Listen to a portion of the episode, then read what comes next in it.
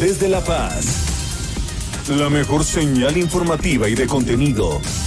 El Heraldo Radio XHB CPZ FM en el 95.1 de FM. Con la H que sí suena y ahora también se escucha. Las entrevistas, los personajes que hacen historia y el análisis profundo de los temas trascendentes. Pedro Mazón los espera de lunes a viernes a las 8 de la noche para que junto con los expertos analicen la información que necesitas conocer. De frente en Baja California Sur por El Heraldo Radio 95.1 FM.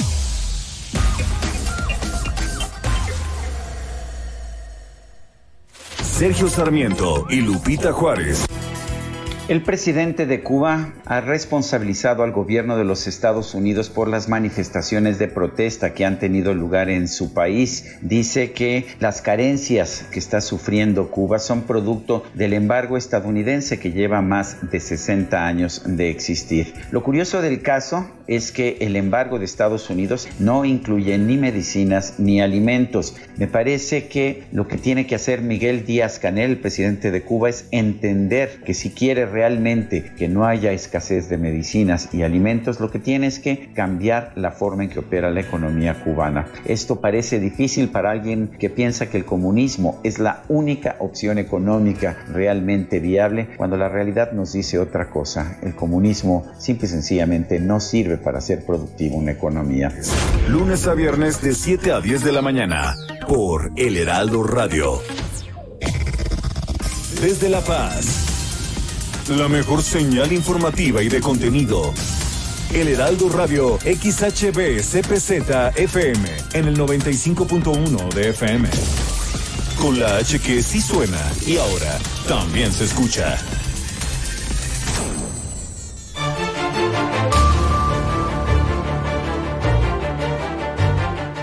La nota definitivamente el día de hoy son los atletas sudcalifornianos Gabriela Agúndez y Aranza Vázquez, quienes estuvieron presentes en la inauguración de los Juegos Olímpicos la madrugada, bueno, muy de mañana, hoy, viernes 23 allá en Tokio, Japón.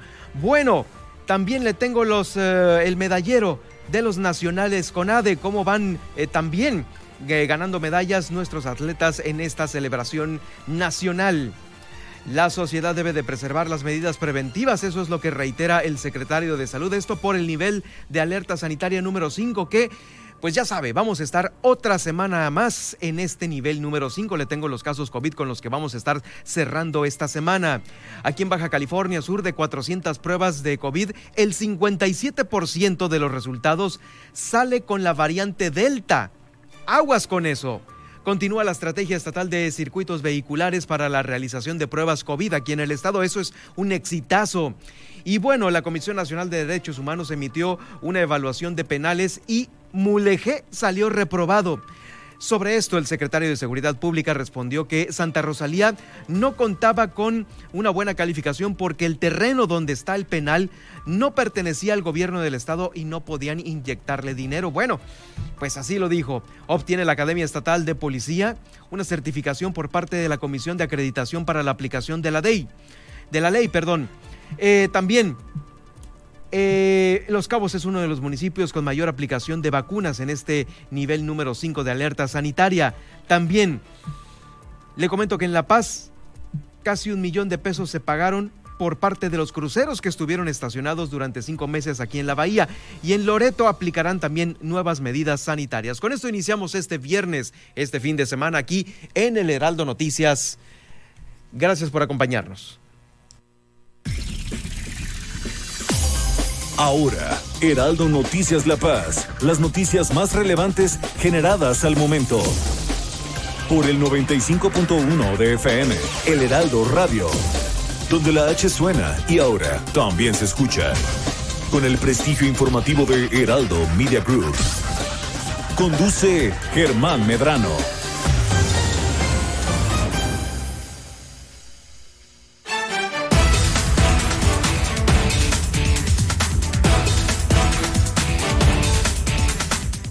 ¿Quién de todos ustedes estuvo despierto a las 4.50 de la mañana para ver la inauguración de los Juegos Olímpicos allá en Japón. Híjoles, la neta yo no aguanté, no pude, no me pude levantar tan temprano.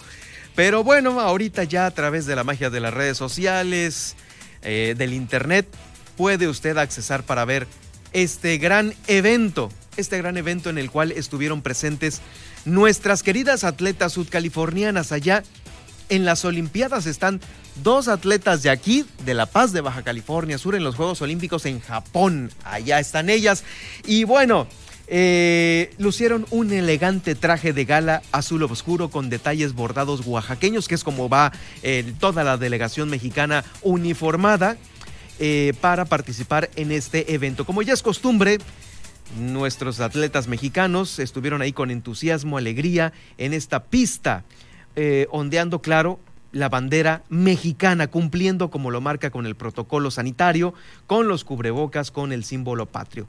Los exponentes eh, de la delegación y en especial las exponentes subcalifornianas estuvieron ahí junto con sus demás compañeros del equipo mexicano de clavados que iniciará su participación este próximo domingo 25 de junio. Mire, ahí en eh, este domingo, ahí sí, la neta le recomiendo que hay que estar bien despiertos a ver cómo le hacemos, ¿no?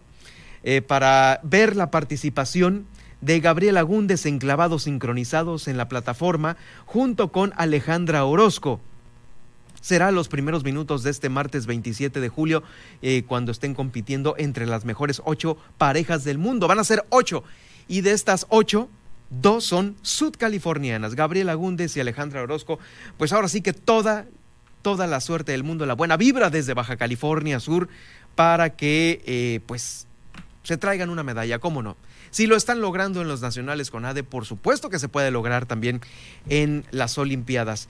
Puede seguir a Gaby Agúndez en Twitter, eh, es arroba gabiagundes00, arroba Gaby Agúndez, Gaby con Y, eh, Gaby Agúndez 00 y la puede seguir en Twitter. Ella ha estado posteando algunos eh, pequeños videos en la Villa Olímpica donde están hospedadas y por supuesto también lo va a hacer en los próximos días, que dure su participación.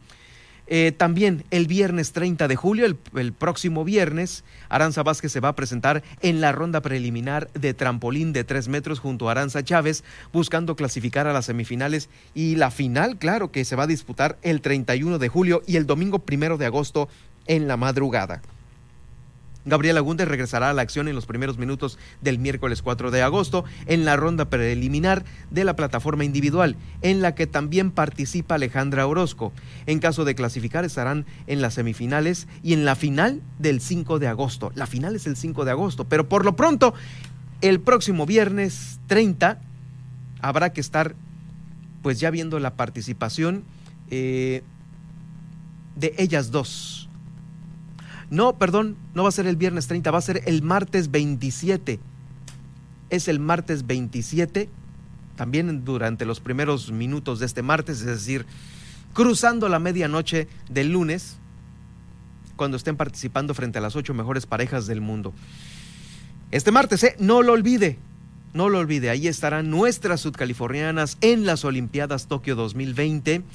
Eh, Aranza Vázquez, y Gabriela Agúndez. Mucha suerte para ellas. Bueno, pues después de abrir eh, con esta importante nota, es la nota del día para nosotros aquí en Baja California Sur. Déjeme decir de que también eh, le tengo, para seguir en este tema el deportivo,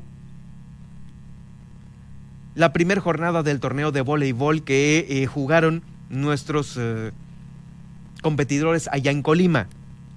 El panorama es difícil para el selectivo de Baja California Sur porque están obligados a avanzar el día de hoy en los cuartos de final, ganando todos sus encuentros para poder pasar. No han sido tan buenas las eh, voleibolistas, eh, pues ni modo, pues eh, estaremos sobresaliendo en otras disciplinas, pero en voleibol no tanto. En voleibol no tanto. Y bueno, tienen que ganar todos eh, los encuentros del día de hoy para poder pasar.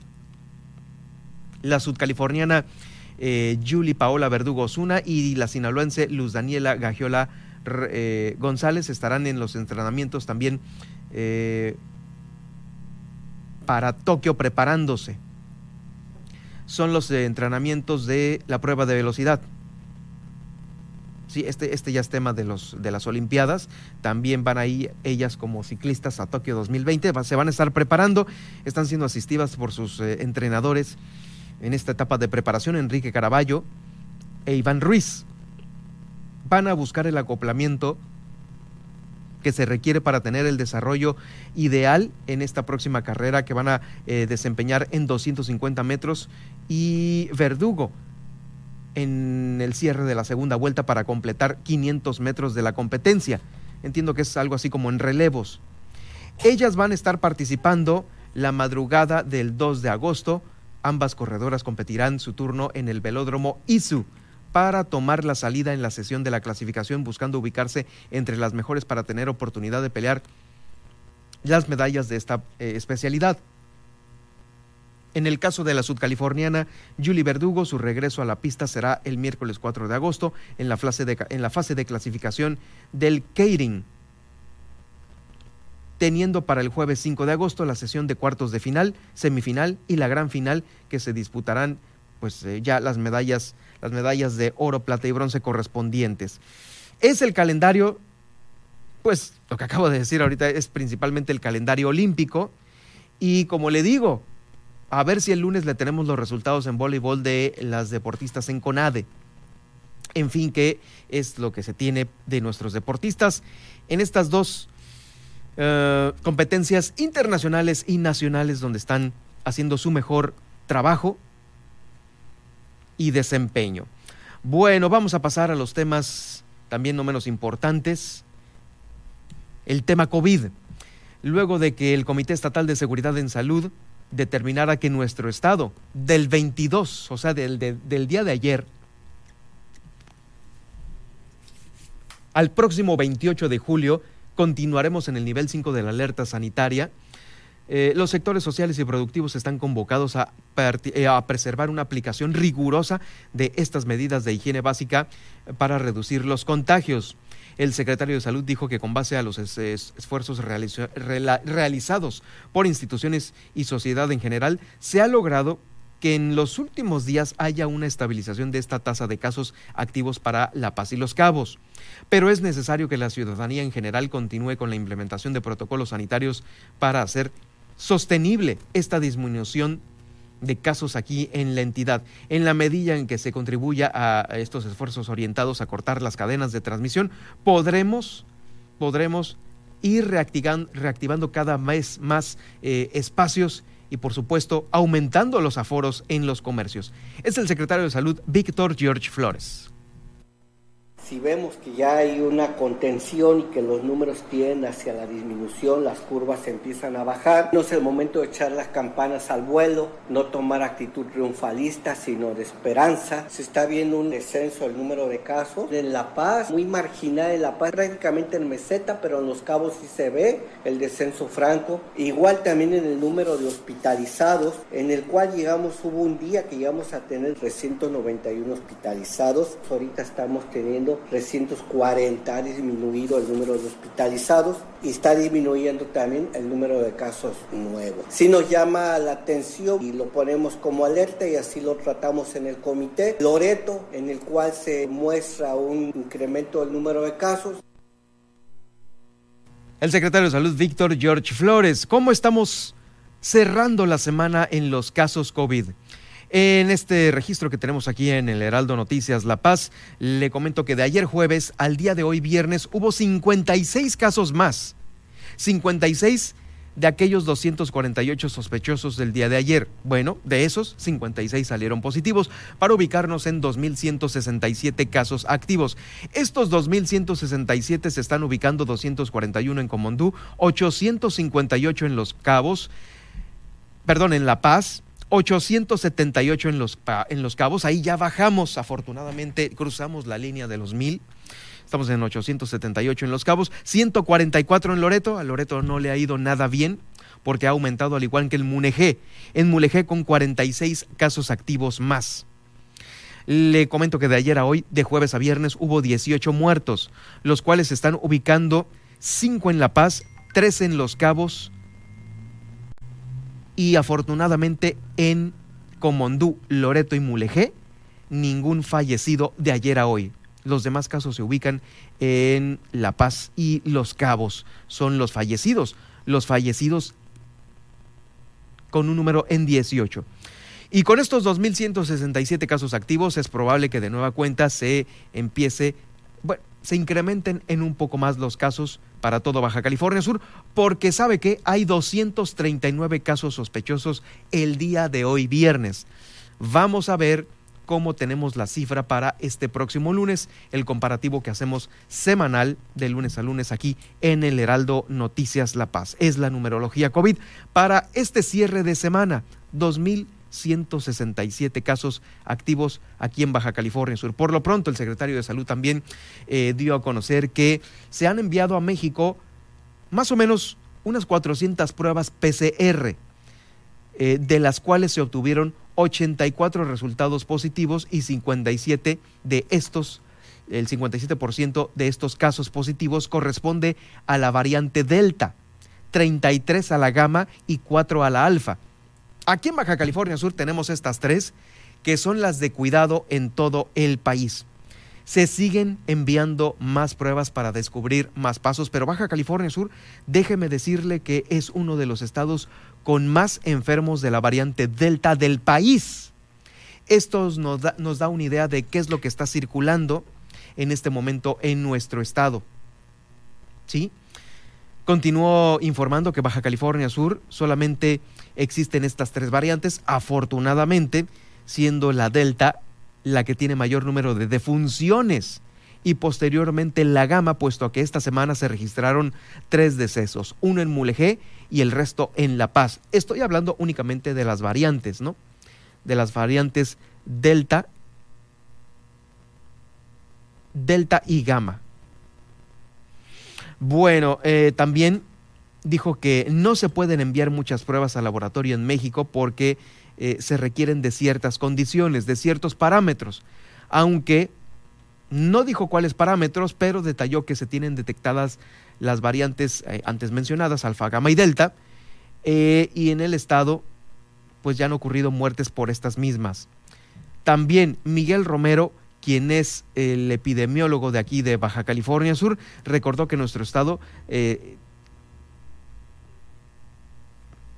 tiende a seguir presentándose una diversidad de variantes porque pues hay mucho, mucha movilidad con el extranjero, ya saben, los cabos, ¿no?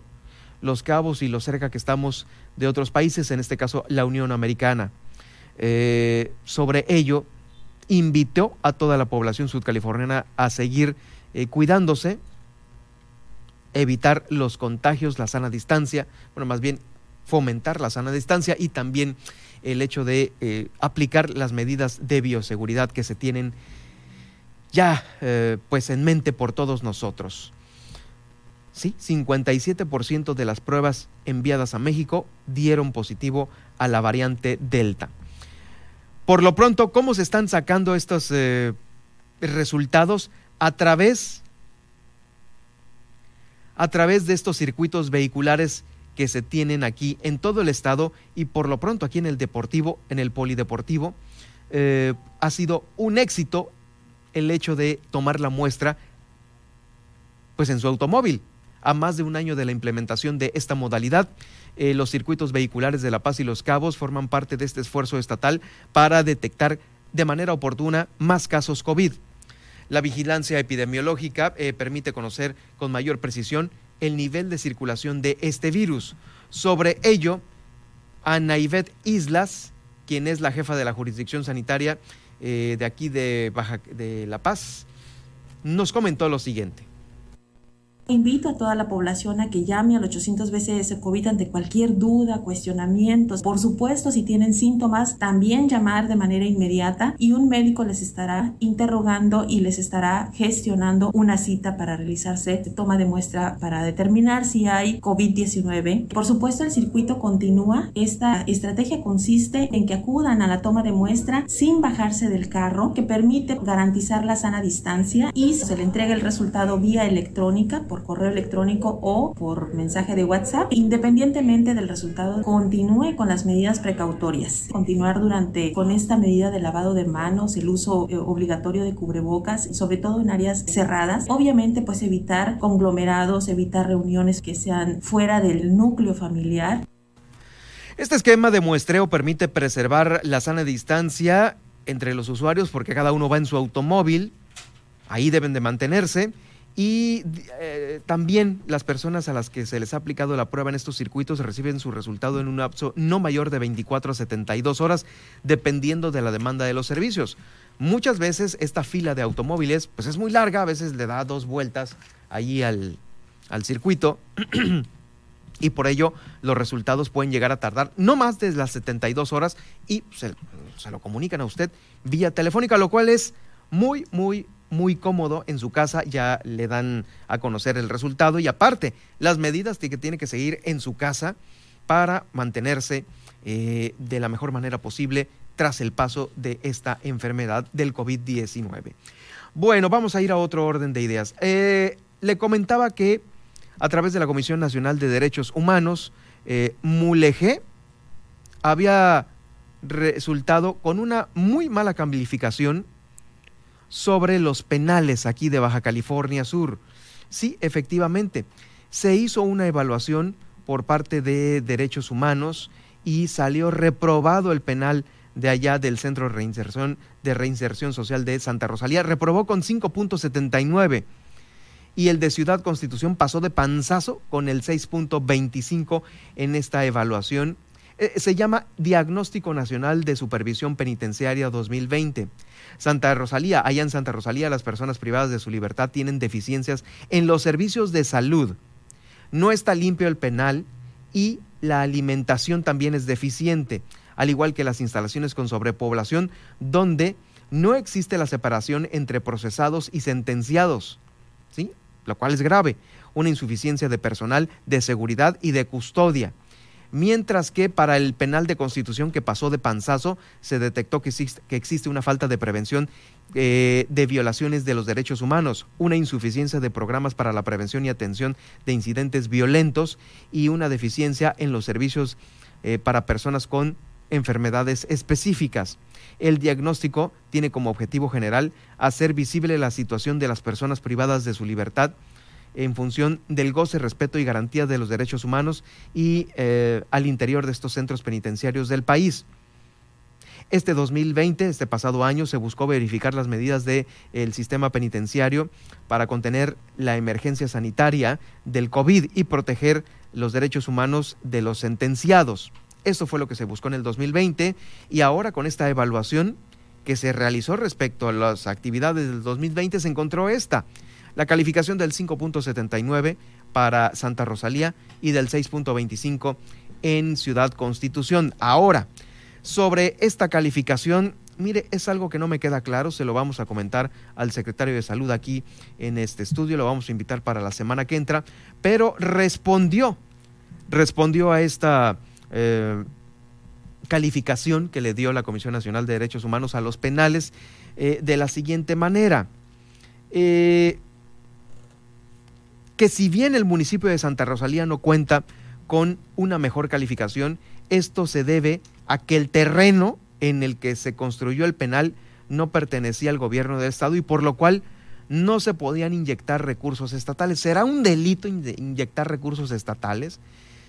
Eh, les ocasionará un superconflicto poder tener a los internos de una mejor manera, de perdida con comida, o limpio el penal sin tanto mugrero, eh, porque eso fue la calificación del 2020. A través de algunas gestiones se logró obtener la propiedad de este predio y a partir de ahí la modernización. Tal es el caso del área médica, la cual era obsoleta. Pues sí, por lo que se espera seguir avanzando en este sentido. Bueno, la propiedad de los terrenos, ¿no? ¿Qué tan grave puede ser esto, no? Si adentro la están pasando mal, ¿no? En primera por el tema de salud, ¿eh? El de salud que, híjoles, yo no sé si se tenga una persona con la capacidad suficiente adentro de los penales como para, pues, imponer que agarren una escoba y un cepillo y se pongan a limpiar los internos, ¿no? Finalmente son actividades que pues van en beneficio, en beneficio de su propia salud y de tener un mejor entorno para vivir. ¿Cuál es el problema de emitir una orden para tenerlos limpio? Y ahora, pues como le digo, le vamos a preguntar al secretario de Seguridad qué tanto problema es, eh, pues a lo mejor inyectar algo de recursos cuando el terreno no es del Estado, es de la Federación. ¿Sí? O sea, del Estado a la Federación sí hay un problema, pero cuando de la Federación a los Estados viene la nana, ahí sí no hay problema. No, no, no entiendo. Lo vamos, a, lo vamos a invitar para que nos aclare esta, esta situación. Ok. Bueno, eh, ¿cómo andamos de tiempo? ya casi, no, ya casi nos vamos al corte. Eh, rápidamente sobre este mismo tema, la Academia Estatal de Policía está obteniendo, está obteniendo la certificación de la Comisión de Acreditación para la aplicación de la ley, un certificado, ¿sí? CALEA por sus siglas en inglés, que avala a esta academia, eh, la avala para estar en un nivel internacional para la profesionalización de los elementos eh, que están ahí, pues obviamente tratando de obtener su grado. Esto lo dio a conocer el titular de la Academia Estatal de Policía, Antonio Campos Navarrete.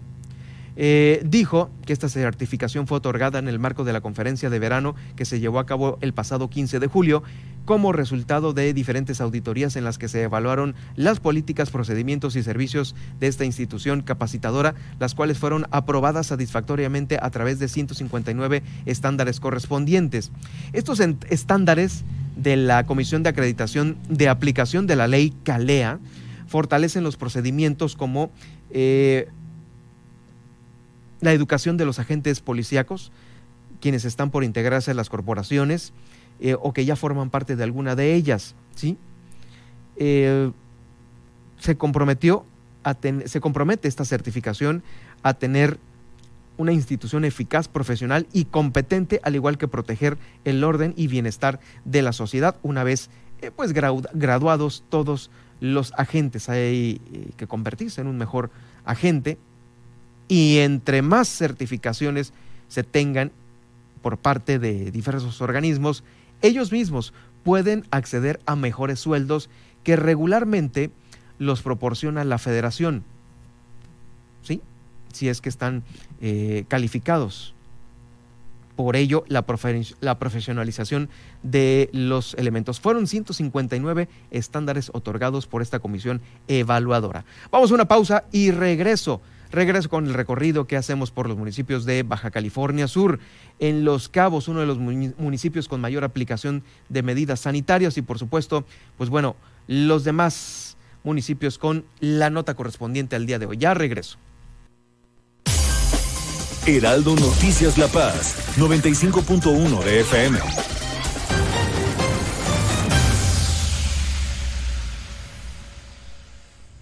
Violentas, oscuras y traumáticas. Así fueron las historias de vida de los asesinos en serie más trastornados de todos los tiempos. Conoce las aterradoras vidas de Goyo Cárdenas, Ted Bundy, Charles Manson y los homicidas más sádicos que el mundo ha conocido en Diablos, el podcast del Heraldo de México. Escúchalo en Spotify. Me lo dijo Adela. Vamos a ponernos de pie. No van a ser ocho minutos, van a ser pues, unos cuantos, ¿no? Pero tenemos a Arcelia Ramírez en la línea telefónica. Qué bonito. Eso también me emocionó muchísimo.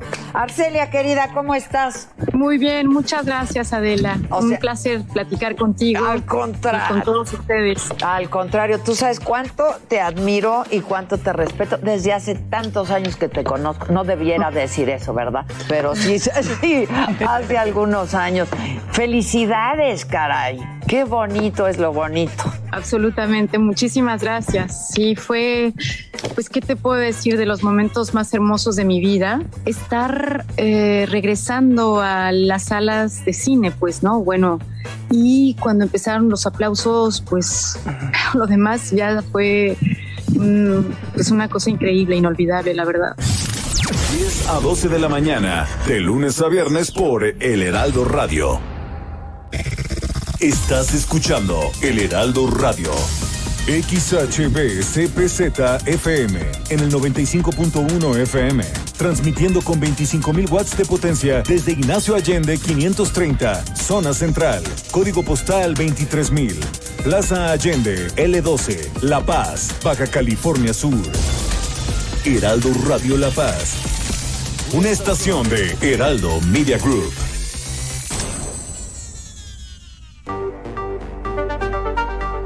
Cámara de Origen, un nuevo espacio para enterarnos del trabajo de las legisladoras y legisladores en los Congresos de México. Y abrimos la sesión con Ricardo Monreal. Eh, yo veo que el presidente de la República mencionó a sus colaboradores. El abrir temprano el juego sucesorio debilita al interior del partido. Yo no quiero precipitarme, yo conozco bien los tiempos, y los ritmos de la política. Pero Ricardo Monreal va. Claro. Dentro de Morena, Ricardo. Yo voy a trabajar de manera limpia dentro de Morena. No debe a nadie ni lastimar, preocupar, menos ofender el que yo aspire a suceder al presidente López Obrador. 4 de la tarde, Cámara de Origen, por El Heraldo Radio.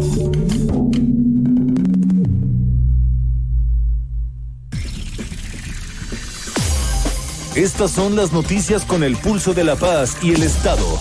En el 95.1 FM, Heraldo Noticias La Paz.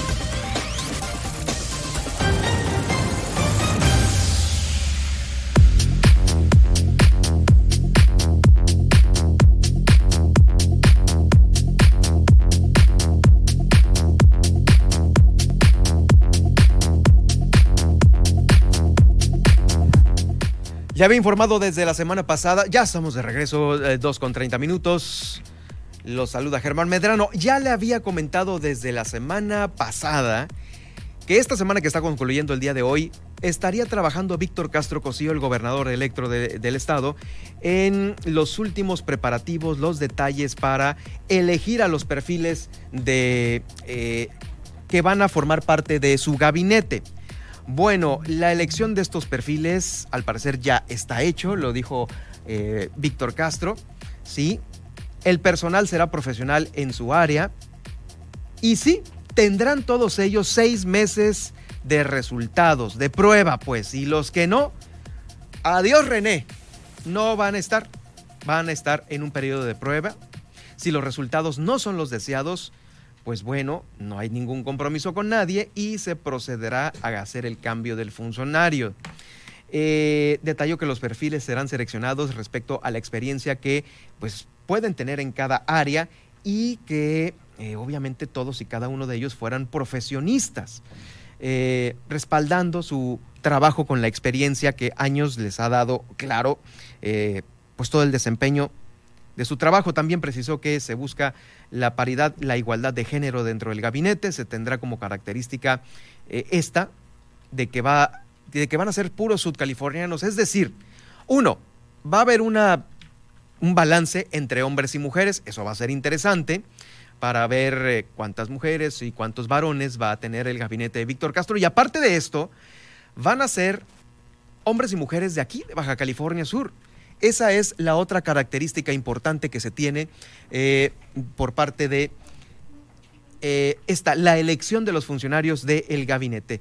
Eh, se tiene una enorme riqueza de muchos talentos sudcalifornianos y por ello, pues bueno, todas las secretarías, las instituciones y las direcciones estarán escogidas de esta manera. Eh, cabe recordar que en 49 días se dará eh, ya la toma de protesta del gobernador electo emanado de Morena, que estará programado eh, para estos los primeros días de septiembre.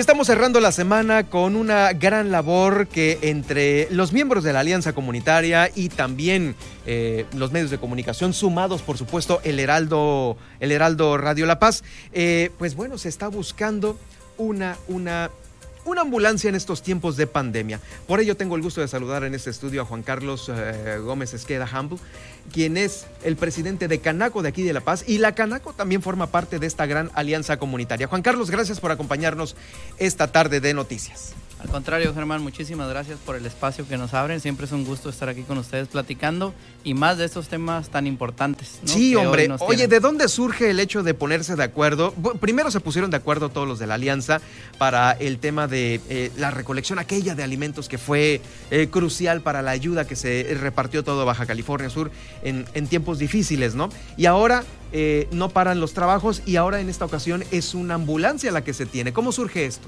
Sí, definitivamente fue un trabajo titánico el que se hizo y la, la, verdad que afortunadamente no fue este trabajo que se hizo a través de muchísimas organizaciones, la sociedad civil incluso a través de la recepción de donativos, el que calmó el hambre en esa época en, Baja California Sur fue un, un proceso complejo, ¿no? Ahorita afortunadamente no hemos cerrado actividades, las actividades están acotadas pero están abiertas, ¿no? En esa época fue un cierre total, un parálisis de, la gran parte de las actividades en Baja California Sur. Y la alianza suplió esta parte no de no pago de salarios en muchos de los casos porque los negocios no estaban generando ingresos por uh, obvias razones. En la gran mayoría no había tampoco pago de salarios pero bueno, cuando menos en la alianza hubo esta parte de la aportación de los alimentos que se dio en gran parte del estado. Por este cierre y también, también por el tema de las lluvias y los huracanes. Totalmente. Y ahora, bueno, tenemos eh, la gran complicación de la falta de equipo en muchas de las instituciones de salud. Cruz Roja, pues es una de ellas. Cruz Roja es una institución emblemática en México y Baja California Sur tampoco es la excepción. Eh, las necesidades que tienen de equipamiento son muchísimas. Entonces, eh, hubo un acercamiento por parte de Cruz Roja eh, en la alianza comunitaria y a través del CRIT, en donde el CRIT tenía la disponibilidad de poder entregar a la Cruz Roja una ambulancia totalmente equipada para enfermedades cardiovasculares que no lo tiene Cruz Roja. ¿No? Eh, tiene las ambulancias normales. Normales, exactamente, pero las necesidades que tenemos hoy en temas de COVID pues requieren de este tipo de equipamiento que no lo tienen, ¿no? Muchos de los, incluso desde los hospitales está limitado ahorita el tema del servicio que pueden dar de, estas, de estas ambulancias. CRIS la tiene ahí, eh, pues Cruz Roja puede otorgar el servicio y hay una gran posibilidad aún precio muy por debajo de lo que es el precio de mercado de este equipo. Eh, hubo el acercamiento, como te digo, a través de la alianza comunitaria. La alianza comunitaria va a ser el pago del 50% del valor de este equipo a través de una donación a Cruz Roja Mexicana. Y ahorita a través de las diferentes instituciones que formamos la alianza, pues estamos saliendo a la comunidad a poder encontrar este otro 50% que complete el precio que le tendríamos que pagar a CRIT por esta ambulancia que quedaría al servicio de toda la comunidad del estado. Definitivo, y aparte el tema de que Cruz Roja, pues ahora platicábamos con el, con el delegado estatal, ¿no? Con Gómez Mortera, Isidro, y nos platicaba sobre pues ahora no hubo eh, colecta nacional de Cruz Roja, muy difícil el dinero para ellos. Sí, totalmente, ¿no? Y así como están los negocios, pues también este tipo de instituciones que normalmente dependen del boteo. Y es la que más chamba tienen ahorita. Que es la parte más importante de, de llegarse de recursos que tiene Cruz Roja este proceso, que es el proceso de boteo, pues desafortunadamente ahorita con el proceso pandémico es imposible hacerlo, ¿no? Y, y bueno, tenemos que encontrar estos otros mecanismos como sociedad para poder ayudar a esta institución que ojalá, ¿no? Y nunca lo necesitemos, pero nadie estamos exentos, ¿no? Y, al final, cuando alguien lo necesita, pues ahí está Cruz Roja Mexicana que En cualquier descuido se puede necesitar, ¿no? Y, es, y hoy, te digo, es un, es un tema prioritario, ¿no? El tema de COVID, eh, pues está en todas las familias ahorita. Yo creo que deben de ser pocas las familias en donde no hayamos tenido un caso de, de este virus, ¿no? Y, y la verdad es que necesitamos de estos, de estos equipos para poder eh, tener una mayor posibilidad de vida cuando así se necesite. Estoy platicando con Juan Carlos eh, Gómez Esqueda Humble, quien es el presidente de Canaco, integrante de la Alianza Comunitaria. Eh, Juan Carlos, ¿cada integrante de la Alianza recolecta dinero a como quiere o hay una organiza o hay, o hay un o hay un un protocolo, una logística más bien, una logística para recaudar el dinero, eh, porque pues bueno, participan más de 147 eh, pues asociaciones civiles, eh, instituciones, para que estén en la, alianza que es la que está obviamente buscando la lana, ¿no? Sí, muy buena pregunta, Germán. Fíjate que no, como te comentaba, el boteo ahorita pues no fue posible. Eh, ahorita la única manera de podernos llegar a, de estos recursos, que es la cantidad de los 230 mil pesos, es el recurso que necesitamos recaudar en esta campaña a través de, los depósitos que se hacen a una cuenta bancaria. La cuenta bancaria está a nombre de los Cabos Children Foundation, que es la asociación madre de todas o de gran parte de estas asociaciones que integran la alianza y la cual pone el otro 50% de, del monto que se donaría. O sea, los Cabos Children va a poner un 50. Exactamente. Y toda la alianza el, otro, 50. Exactamente. Y es a través de estas cuentas bancarias que ahorita te las entrego. Sí, sí, claro. Eh, para poder hacer el, proceso de difusión en donde se estaría recibiendo estos depósitos, ¿no? Reciben depósitos arriba de los 100 pesos, de ahí en adelante este, pues, la cantidad que uno desee transferir a estas cuentas bancarias y, y al final pues el depósito llega directamente a estas cuentas en donde son auditadas eh, año con año, ¿no? Y en donde podemos tener la certeza de que cada peso que nosotros como ciudadanos entreguemos a esta asociación es muy bien invertido y llega al destino que, que estamos ahorita proponiendo. Oiga, usted que me está escuchando, aparte de darle gracias a Diosito porque pues eh, eh, su familiar está de la mejor manera y la libró con el COVID, pues aparte también puede ser este agradecimiento ya eh, aquí en nuestro mundo terrenal con una donación que pueden ser hasta desde 100 pesos, como lo dice eh, Juan Carlos, para tratar de cooperar con una ambulancia, porque otros que también me están escuchando seguramente han pedido una ambulancia y no ha llegado, ¿eh? No ha llegado por falta de gasolina, por choferes, por insumos, porque no hay, existen ahorita, no estamos pues en un nivel mm, de equipamiento vasto. Ahora, ¿de cuánto es la meta tope? 230 mil pesos. Ese es el monto que necesitamos recaudar en esta campaña. Eh, y algo muy importante también, ¿no? Quienes eh, quieran entregar un donativo eh, de una cantidad pues importante o que para ellos signifique una cantidad importante, es importante también mencionar que pueden solicitar su donativo deducible de impuestos, ¿no? Entonces, si hay ahí algún empresario que hoy nos esté escuchando o que se entere de esta campaña más adelante y necesite hacer deducibles de impuestos estos donativos, lo podemos hacer. Se solicita el, el, comprobante, el fiscal digital, a, través de la página de los Cabos Children Foundation y les llega el comprobante a su correo electrónico. ¿no? Oye, eso es otra ventaja adicional. Y eso es algo muy importante porque hay muchos negocios. Eh, que a lo mejor igual y eh, el tema de las donaciones, a lo mejor no lo tienen muy claro. Eh, ¿Cuánto es el, tú que eres un experto en, este, en los temas fiscales, cuánto sería el porcentaje de deducción para alguien que quiera hacer una, una, aportación y que lo puede pues tener como beneficio en su contabilidad? Claro, el, el, tope que tenemos ahorita es del 7% del resultado fiscal cada año en las empresas o persona física. Entonces, la verdad es que puede llegar a ser una cantidad bastante importante dependiendo de las utilidades generadas en el año. En vez de comprarlo, a veces porque andan buscando los empresarios, hijo, necesito gastarme esta lana para facturar. Pues ahí está. Pues ahí está, Una, opción? ¿no? Tenemos hoy, puedes ayudar a la comunidad, ayudar a una institución sólida como es Cruz Roja Mexicana y al final, pues digo, te queda el equipamiento ahí y que al, final, al final pudiésemos ser nosotros también usuarios ¿no? de ese equipamiento que hoy estamos eh, ayudando a adquirir de esta institución. Pues como le digo, aparte de agradecerle a Dios, al universo, a quien usted, en quien usted ponga su fe, eh, le voy a pasar a continuación la cuenta, el número, el número, yo creo que el más fácil para, entre menos números es más fácil de, ubicar para las personas, eh, Juan Carlos, eh, el número de la cuenta y el banco, obviamente para el depósito que se puede hacer y, también si nos regalas el contacto para aquellos que quieran hacerlo deducible, eh, pues también que se comuniquen eh, al, número que usted no, que bueno que tú nos des para eh, su comprobante de deducción. Pero mientras tanto, el, el, agradecimiento pequeño de 100 pesos va a aportar mucho. ¿A qué cuenta lo pueden hacer, Juan Carlos? Es al banco BBVA Bancomer. la cuenta en pesos es 011 52 89 386. La repetimos es BBVA Bancomer 011 52 89 386 de los Cabos Children Foundation AC. Y si alguien quiere su recibo, ¿a dónde se puede comunicar para eh, hacer el trámite? El correo electrónico es contact sin la O arroba loscaboschildren.org. Contact, sin la O, arroba loscaboschildren.org. Correcto.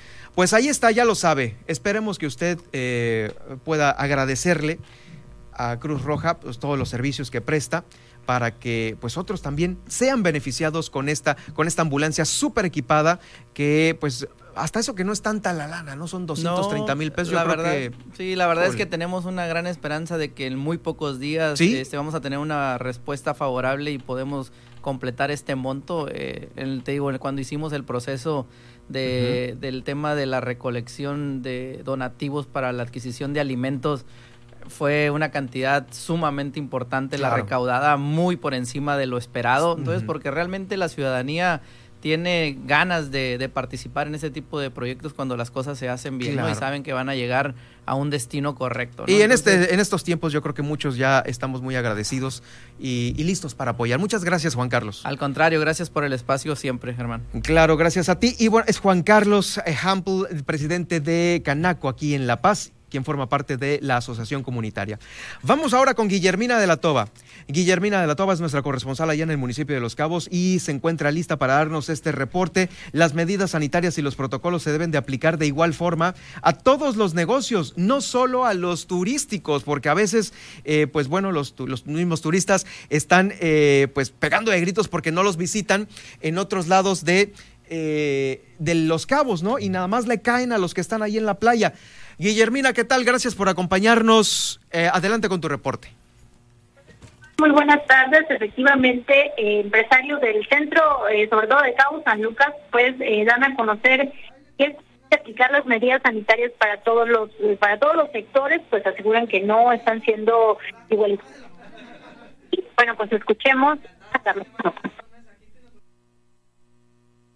En, los, en el centro de Cabo San Lucas los restaurantes y algunos otros negocios están limitados en tiempos, en aforos, es decir, hay que cerrar a las 10 de la noche, eh, los aforos tienen que ser al 30%, otros rubros no pueden abrir y, en otras áreas parece que no ha pasado nada de, pandemia, ¿no? Pueden ser las colonias, pueden ser los hoteles, en donde no se es, no se es exigente de, con el mismo criterio.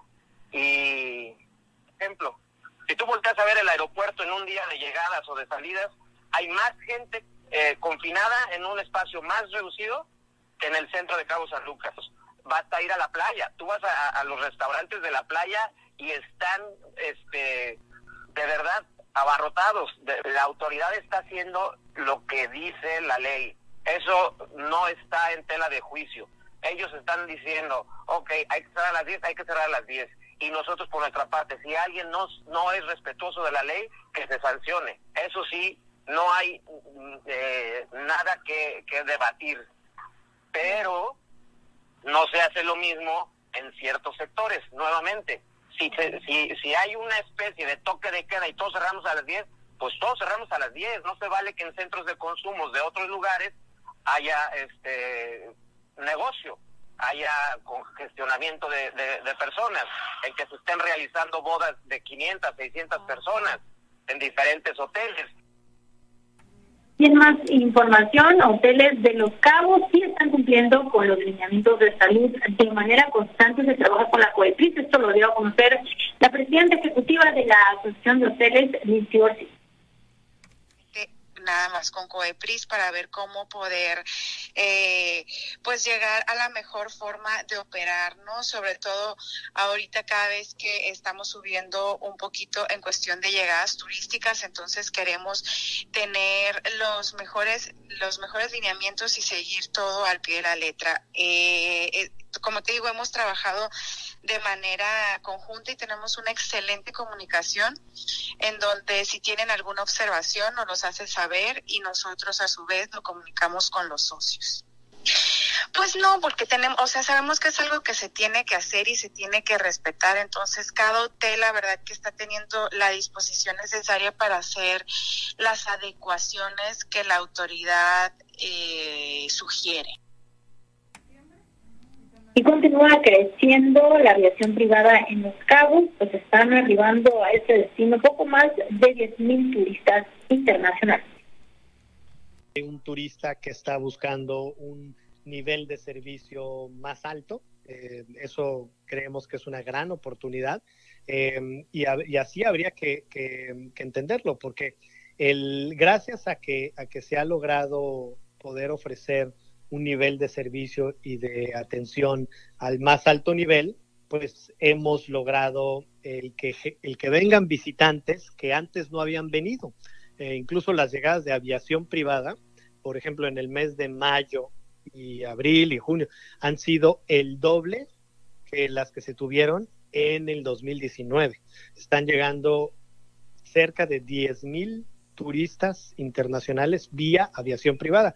Y entonces estás hablando de que es un mercado que posiblemente antes estuviera yendo a otros países y hoy está decidiendo venir a Los Cabos, eh, que se está yendo con un nivel de satisfacción muy bueno y que va a, regresar. Entonces, eh, la tarifa promedio pues es un reflejo de esto, eh, de que el turista hoy en día está buscando condiciones seguras en los destinos y en los servicios turísticos para ir. Pues es la información, Germán, de este viernes acá en Los Cabos. Bueno, pues Guillermina, sobra además decirte que te cuides muchísimo este fin de semana y pues bueno, ver, ver, eh, ver cómo se comporta el fin de semana para que el lunes nos puedas dar y demos una buena noticia respecto a los casos activos de COVID. Así es, Germán, gracias pues sí a seguirnos eh, cuidando y estar al pendiente de toda la información eh, que transcurra el fin de semana y bueno, pues nos escuchamos el próximo lunes. Que tengan también ustedes un excelente fin de semana. Excelente fin de semana también para ti. Es Guillermina de la Toba, nuestra corresponsal allá en el municipio de Los Cabos. Oigan, de Los Cabos pasamos a La Paz. Aquí el presidente municipal Rubén Muñoz, eh, que quien encabeza el Comité Municipal de Salud, pues determinó que se seguirán aplicando las mismas medidas sanitarias establecidas desde la sesión anterior, porque todo el mundo estaba preguntando Después de la sesión estatal, pues viene la sesión municipal y luego a veces ahí ponen más medidas, quitan, ponen, suben, bajan, etcétera. Pero en esta ocasión no, van a ser las mismas que usted conoce desde la vez pasada, pero pues van a estar vigentes hasta este próximo 29 de julio. Esperemos que ese 29 ya las cosas cambien, el aforo cambie, porque los casos, si nos comportamos como se debe, están disminuyendo poco a poco aquí en el estado. Eh, todo esto es para disminuir los mismos casos, eh, acatar estas medidas establecidas por las autoridades y la neta, pues sí, ayudarle a nuestros amigos, los restauranteros, los comerciantes, porque a veces con el 30 de aforo no sacan ni la nómina. Sí, es muy poquito. Entonces, digo, un 40, un 50 ya más o menos la van librando. Se las voy a recordar, en el buen sentido de la palabra. Mire, eh, las medidas. El malecón va a estar cerrado para las actividades recreativas eh, con un horario de 6 de la mañana a 11 de la mañana. Son deportivas nada más de este horario, ¿eh? Deportivas de 6 a 11. Vayas a correr, en bicicleta, hacer algo de ejercicio y a las 11 se acabó, se cierra el malecón. La ciclovía y el tránsito vehicular, esos sí van a estar abiertos, normal si tiene bicicleta, pues póngase a andar en bicicleta sin ningún problema, ¡pum! Ahí darle. No se permite el acceso a los menores de edad. Solo se podrá ingresar una persona por familia a los supermercados y a las tiendas departamentales. Si usted va con su pequeña, pues llévese a una tercera persona porque la va a esperar en el carro. No están entrando los pequeños a las tiendas ni a los supermercados. En los restaurantes la, venta de alimentos se va a hacer, eh, bueno, se va a permitir la venta hasta las 23 horas. Y hasta las 8 se va a vender alcohol en restaurantes, supermercados y expendios. Hasta las 8. Bueno, antes la teníamos hasta las 5, lo cual estaba muy eh, restringido. Ahora pues no. En las diferentes playas del municipio de La Paz van a continuar las playas cerradas. No va a haber playas abiertas este fin de semana. Así es que pues no haga el intento porque pues ya mañosamente se van, ahora sí que se van nadando, ¿no?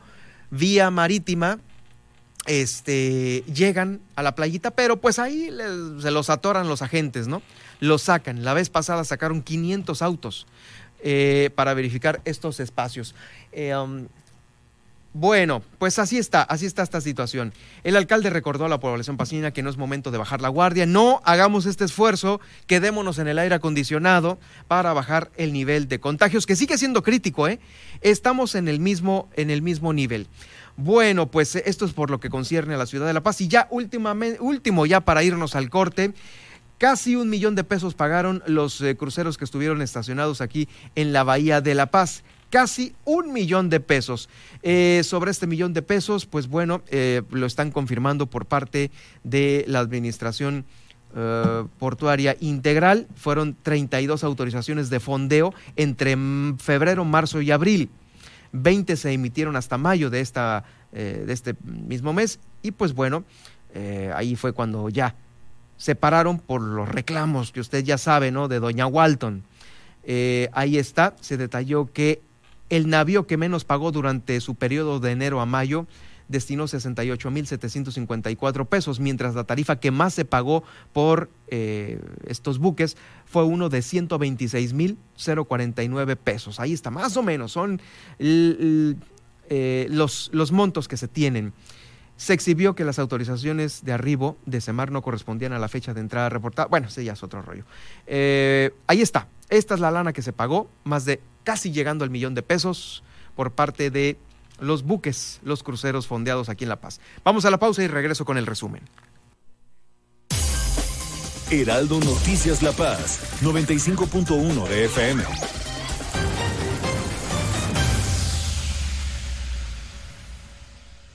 ¿Sabes cuál es la pregunta de la consulta popular? ¿Estás de acuerdo o no en que se lleven a cabo las acciones pertinentes con apego al marco constitucional y legal para emprender un proceso de esclarecimiento de las decisiones políticas tomadas en los años pasados por los actores políticos, encaminado a garantizar la justicia y los derechos de las posibles víctimas? Responde la consulta popular el primero de agosto. Participa y celebremos la democracia. Contamos todas, contamos todos. INE. Soy más, más alcohólico que drogadicto, pero ya al último empecé a probar lo que es la piedra y la cocaína. Fue cuando murió mi hija. Muchos padres que estaban ahí en la sala de espera sacaban a sus hijos este, cargando y, yo tuve que sacar a mi hija en un ataúd. Lamentablemente no pude hacer nada por ella. En el momento que murió mi, mi hija, realmente hasta los perros lloraban conmigo. El mundo de las drogas no es un lugar feliz. Busca la línea de la vida. 800-911-2000. SDP Noticias y el de Forma presentan. ¡Es un minuto! ¡Es un chairo! ¡Es un chairo minuto!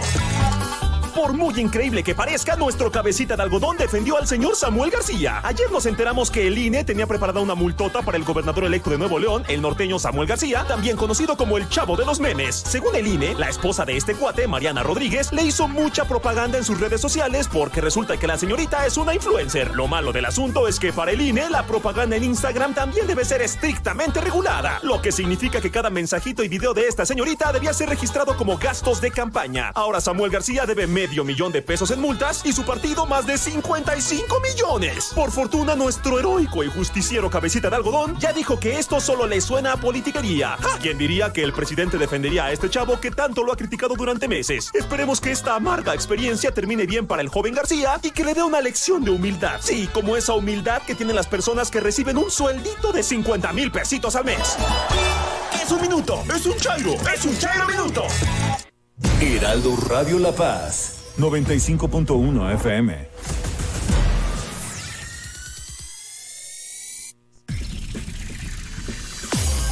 Estas son las noticias con el pulso de la paz y el Estado. En el 95.1 FM, Heraldo Noticias La Paz.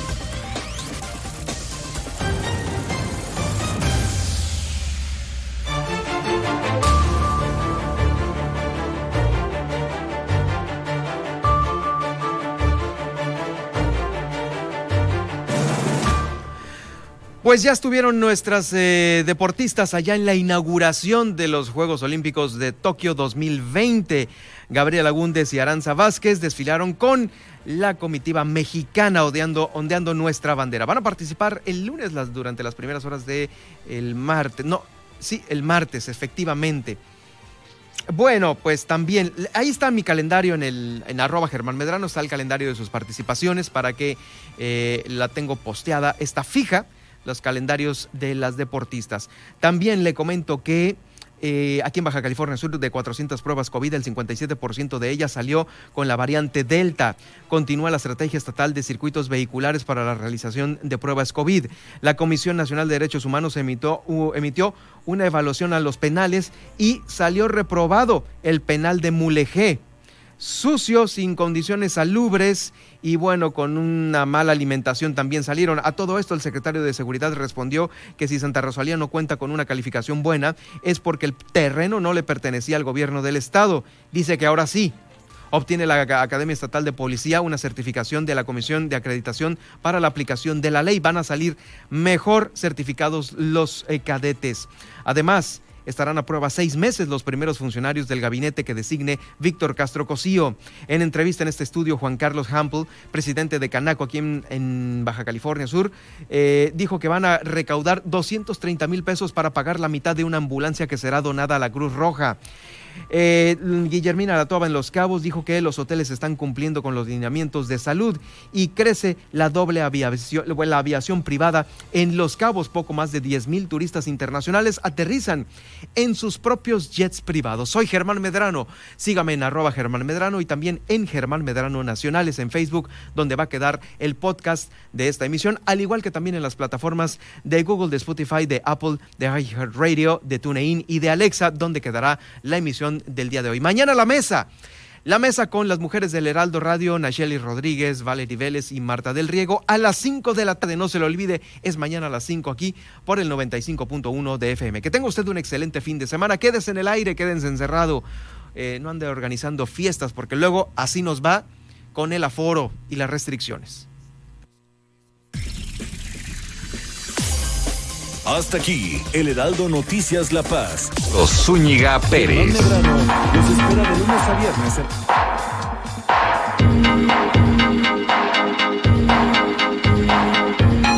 Llegamos ya al viernes, viernes 23 de julio de 2021. Gracias por acompañarnos, por sintonizar Heraldo Radio. Esto es Cámara de Origen. Les habla Carlos Ulliga Pérez. Además de la información más importante del día, que vaya que hay este viernes, tendremos entrevistas